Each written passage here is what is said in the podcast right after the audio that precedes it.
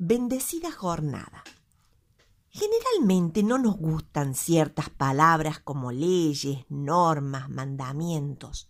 Nos hacen sentir restringidos, como encorsetados en un molde que nos priva de libertad.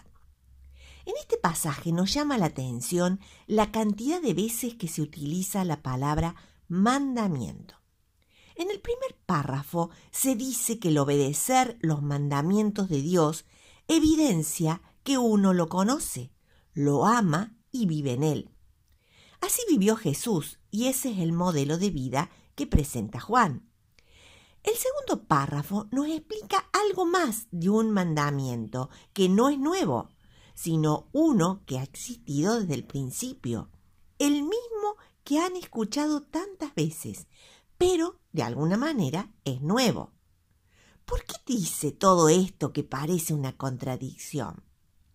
Juan sigue explicando que Jesús vivió la verdad de ese mandamiento. Él lo encarnó. Toda su vida fue un reflejo de ese mandamiento, que dice que debemos amarnos unos a otros. Tal vez la novedad está en que la mejor representación de ese amor es la misma vida de Jesucristo. Él es el modelo del amor que se propone. Luego Juan hace un juego de palabras entre luz y oscuridad, y esta vez la palabra que se repite es vive, lo que demuestra si vivimos en la luz o en la oscuridad es si amamos a los demás. Entonces, vivir según este mandamiento no nos hace personas amargadas, esclavizadas, sino que nos llena de luz.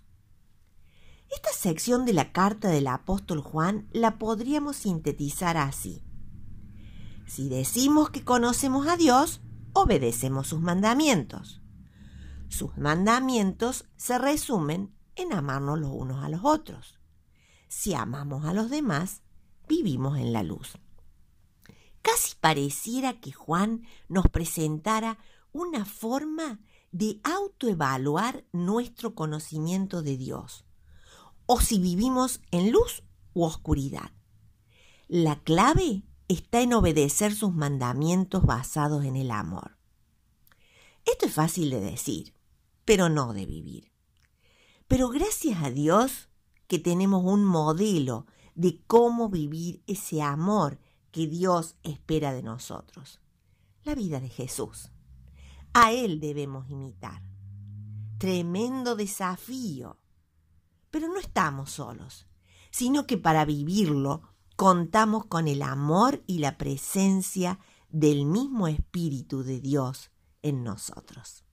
Que el Señor les bendiga.